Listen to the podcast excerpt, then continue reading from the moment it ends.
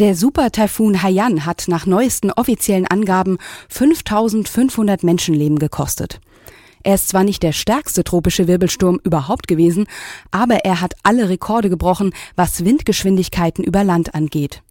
Zur gleichen Zeit, als auf den Philippinen die ersten Rettungsaktionen angelaufen sind, da hat sich in Warschau wieder einmal eine Klimakonferenz der Vereinten Nationen über der Frage verheddert, wer für Schäden durch den Klimawandel denn bezahlen muss. Vor allem die philippinische Delegation hat einen direkten Zusammenhang hergestellt zwischen der Erderwärmung, die durch den Treibhauseffekt verursacht wird, und Monsterstürmen wie Haiyan. Wenn nun das selbstgesteckte Klimaziel, nämlich höchstens eine Erwärmung um zwei Grad zu erhalten, deutlich verfehlt wird, müssen wir dann regelmäßig mit tropischen Zyklonen der schwersten Kategorie 5 rechnen?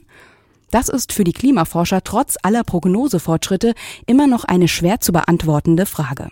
Mein Kollege Stefan Fuchs hat sie dem KIT-Tropensturmexperten Professor Andreas Fink gestellt. Ein Taifun von gigantischen Ausmaßen, im Endstadium praktisch so groß wie die ganzen Vereinigten Staaten, Spitzengeschwindigkeiten von über 300 Stundenkilometer, was da in den Philippinen am 7. November an vier verschiedenen Stellen aufs Land traf, war wirklich ein Monstersturm.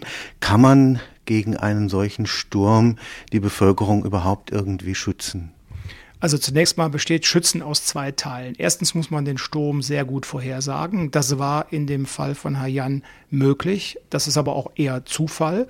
Und der zweite Teil besteht dann darin, die Leute auch evakuieren zu können. Also gibt es Evakuierungsrouten, gibt es Transportmittel, eine große Anzahl von Menschen innerhalb von 48 Stunden zu evakuieren. Das ist die eigentlich schwierige Aufgabe. Das heißt, die Vorhersage ist nicht so genau, weil die Entwicklung war ja über mehrere Tage. Ich glaube, am 2. November hat es in Mikronesien begonnen als Tiefdruckgebiet, als tropisches. Dieser Sturm hat sich dann über diese Tage hinweg entwickelt, aber so genau ist die Vorhersage nicht möglich, dass man sagen kann, wahrscheinlich wird es da oder da auf Land treffen. Wie groß ist denn das Fenster, das man da zur Verfügung hat? Also die Vorhersage der Zugbahn ist in den letzten Jahren wesentlich genauer geworden. Ich gebe Ihnen dazu mal eine Zahl. Um 1960 herum war die Ungenauigkeit bei einer Zweitagesvorhersage 300 Kilometer. Jetzt sind wir bei 100 Kilometer. Das heißt, man muss einen Küstenabschnitt dieser Größenordnung evakuieren. Wo der Sturm dann genau auf Land trifft, da gibt es immer noch eine Ungenauigkeit. Aber diese Ungenauigkeit reduziert sich bei 24 Stunden dann auf 50 Kilometer. Jetzt ist der Wind ein großes Problem sicherlich, weil viele dieser Gebäude schon gar in einem Land wie der Philippinen gar nicht auf diese Windgeschwindigkeiten ausgerichtet sind. Aber auch das Wasser spielt eine große Rolle. Ich habe gehört, dass im Auge dieses Sturmes sozusagen das Meer angehoben wird. Wie, wie kann man sich das vorstellen? Also dieses Anheben des Meeres, diese wie man im Englischen sagt, Storm Surge ist eine Sturmflut, die entsteht aus drei Ursachen. Erstens, wie Sie sagten, der geringe Druck im Sturm, etwa 10, 15 Prozent geringer als der Normaldruck, lässt die Meeresoberfläche ansteigen, einfach weil der Luftdruck geringer ist. Weiterhin kommt es aber auch zu einer windgetriebenen Flutwelle, die offensichtlich auch sehr hoch war und Tacloban getroffen hat. Schließlich muss man natürlich auch sagen, dass in den Philippinen in den letzten Jahren der Meeresspiegel stärker angestiegen ist als im Rest der Welt, nämlich dreimal schneller. Das heißt, in den letzten 20 Jahren haben wir eine Größenordnung von 20 Zentimetern höher als noch 1990. Das kam noch obendrauf. Wie ist das zu erklären? Das hat offensichtlich regionale ähm, Ursachen. In den letzten 20 Jahren haben die Nordostpassate die warmen Wasser der, des Westpazifik stärker gegen die Philippinen gedrückt, stärker als das in den früheren Jahren der Fall war.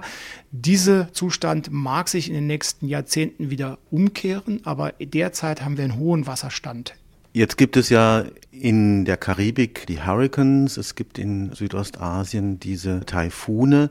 Was ist der Unterschied? Ist das das gleiche? Die einen drehen rechts, die anderen links? Also zunächst mal ist es genau dasselbe. Wir sprechen von tropischen Zyklonen. In der Nordhemisphäre sind die linksdrehend, rotieren gegen den Uhrzeigersinn. Auf der Südhemisphäre ist es umgekehrt. Das liegt an der ablenkenden Kraft der Erdrotation. Das Phänomen ist aber grundsätzlich das gleiche. Das ist exakt dasselbe vom physikalischen Prozessgebilde her. Und wie entsteht es nun? Wir haben gesagt, es waren gute fünf Tage vorher, dass das als Tiefdruckgebiet schon mit Warnungen versehen war. Das könnte ein solcher Taifun werden. Wie entwickelt sich das dann über diese Tage hinweg? Zunächst mal braucht man ja eine warme Ozeanoberfläche, die auch in der 100 Meter Deckschicht sehr warm ist, mehr als 26,5 Grad Celsius. Weiterhin müssen die Winde in der Vertikalen eine geringe Veränderlichkeit aufweisen. Und schließlich, das ist sehr wichtig, braucht man eine Anfangsstörung, aus der sich dieses Taifun-Gebilde dann entwickeln kann. Das passierte dann offensichtlich fünf Tage vorher im Raum Mikronesien und anschließend hat der Sturm auf seiner Zugbahn sehr gute Bedingungen gefunden, um sich weiterzuentwickeln. Sehr warme Ozean, sehr viel Energie im Ozean, geringe vertikale Windänderung. Das hat dazu geführt, dass er die Kategorie 5 angenommen hat. Und das ist die stärkste Kategorie? Das ist die stärkste Kategorie. Mehr geht nicht, wenn Sie so wollen. Und jetzt ist also in der Presse immer wieder die Rede, der stärkste, seit jemals diese Stürme beobachtet oder gemessen wurden. Dann ist auch wieder die Rede, ist der drittstärkste. Was ist jetzt richtig? Also man muss erstmal unterscheiden. Absolut stärkste war er definitiv nicht. Über dem offenen Ozean haben wir stärkere Stürme. Dann werden diese Windgeschwindigkeiten nicht gemessen, sondern geschätzt. Die höchste je gemessene Intensität war Taifun Tip 1979 mit 879 Hektopascal Kerndruck. Was bei Haiyan der Fall war, er war mutmaßlich der stärkste Sturm, der jemals an Land gegangen ist mit dieser Intensität. Bisher war der stärkste der Hurricane Camille 1969, der New Orleans getroffen hat. Dann findet ja jetzt parallel in Warschau die UN-Klimakonferenz statt. Es gibt Stimmen, der Leiter der philippinischen Delegation zum Beispiel, der diese Stürme und die Häufigkeit und auch die Intensität dieser Stürme, die Philippinen sind jetzt schon zum dritten oder vierten Mal getroffen worden in dieser Taifunsaison, muss man sagen, der diese Häufigkeit und Intensität zurückführt auf die Klimaveränderung. Was ist da dran?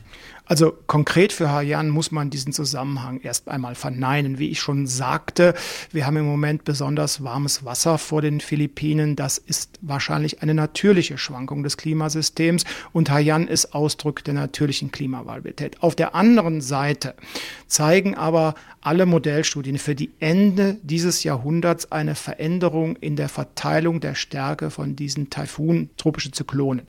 Wir gehen davon aus, dass es in Zukunft von der Anzahl her weniger gibt, aber mehr dieser intensiven Kategorien 4 und 5, die auch die immensen Schäden verursachen. Das ist eine klimatologische Aussage, dafür ist Haiyan aber kein Beweis. Trotzdem nochmal eine Warnung, die Taifune, die Hurrikane sind nicht komplett verstandene Systeme, sodass deren Projektion für Ende des Jahrhunderts ziemlich unsicher ist. Stefan Fuchs war das im Gespräch mit dem KIT-Tropensturmexperten Professor Andreas Fink.